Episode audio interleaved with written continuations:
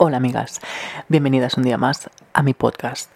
Hoy vengo más encendida que Rosalía en Haute Couture, porque vengo a hablar de un tema que es un poco polémico, por desgracia, y me he encontrado con homofobia en muchos de los sitios web que he consultado para tener información. Como habréis adivinado por el título, vengo a hablar de por qué necesitamos una ley estatal LGTB. Actualmente la ley más reciente es una que se aprobó en 2007 para el colectivo trans, pero aún así la ley se ha quedado un poquito antiguadita. En su momento fue una ley pionera y fue uno de los primeros países de Europa en tener una ley de esta índole, pero se ha quedado un poquito anticuada. Los demás países han ido evolucionando y nosotros hemos ido en recesión también un poco por el cambio de paradigma político que hemos tenido durante estos últimos años. ¿Qué decía la ley de 2007? Permitía a las personas trans rectificar su sexo y registrar su nombre sin ningún tipo de cirugía genital. Eso fue pionerísimo. Pero nos hemos quedado un poquito atrás y tenemos que ponernos y equipararnos a los estándares internacionales actuales.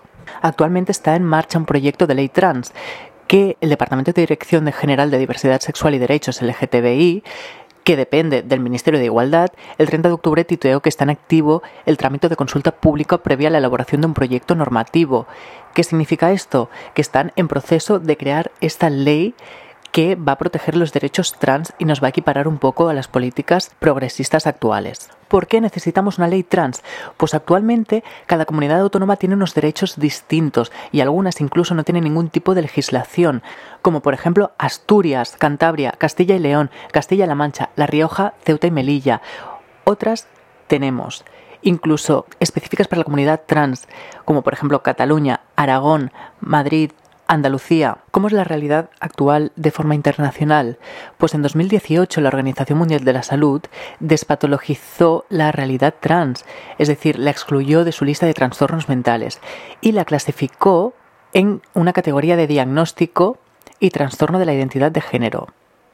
Eso fue un cambio increíble, al mismo nivel de cuando despatologizaron la homosexualidad, es decir, hasta hace unos 30 años aproximadamente, los homosexuales éramos considerados enfermos mentales. Esta ley también abarca la prohibición de terapias de revertización sexual o identidad de género. Actualmente es algo legal, es decir, tú puedes abrir una consulta para revertir la homosexualidad de alguien con tortura y la ley te ampara.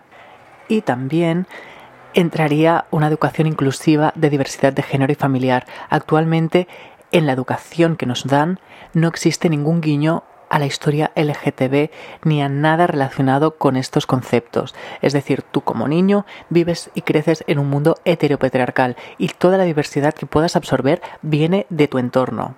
Que si es variopinto, tienes la suerte de enriquecerte un montón y si no, acabas siendo una persona cerrada. ¿Por qué quiero recalcar el tema de la educación en, en historia LGTB? Porque actualmente como he dicho, nadie explica el evento que originó todo el movimiento de derechos, o sea, estamos haciendo una conquista de derechos y esto está siendo ignorado por el heteropatriarcado y no está siendo enseñado cuando es igual de equiparable a la conquista de derechos de las personas negras, que creo que tampoco se enseña del todo bien, pero bueno, este es otro tema. ¿Por qué creo que una educación LGTB es positiva?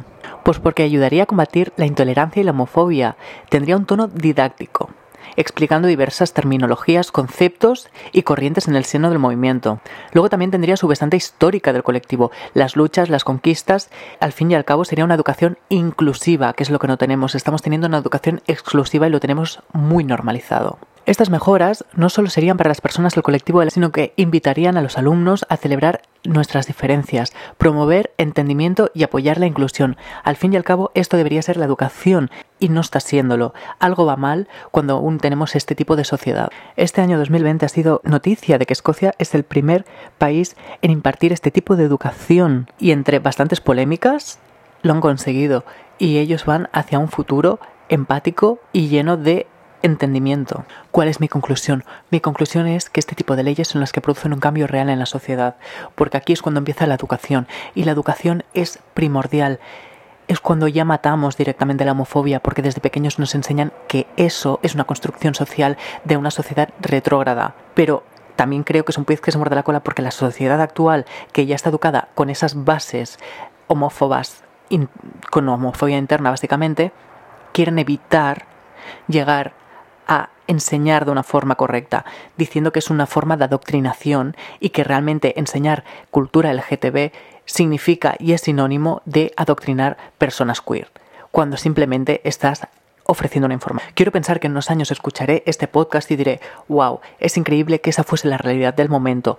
Es increíble que la gente realmente pensase que enseñar y educar sobre el colectivo adoctrina, cuando el sistema educativo ya es por sí un adoctrinamiento. Este tipo de cosas nos hacen ver y nos hacen darnos cuenta de que estamos en una lucha aún latente y que tenemos que unirnos para conseguir esos derechos y no excluirnos. Y la gente del colectivo straight passing apoyar la lucha porque al fin y al cabo son los que están más en contacto con este tipo de personas. Al fin y al cabo nuestra sociedad está dividida en dos, la sociedad del futuro, la que quiere igualdad, libertad y la que no, la que quiere lo que hemos tenido, represión, control y sumisión. Así que en qué tipo de sociedad te gustaría vivir a ti.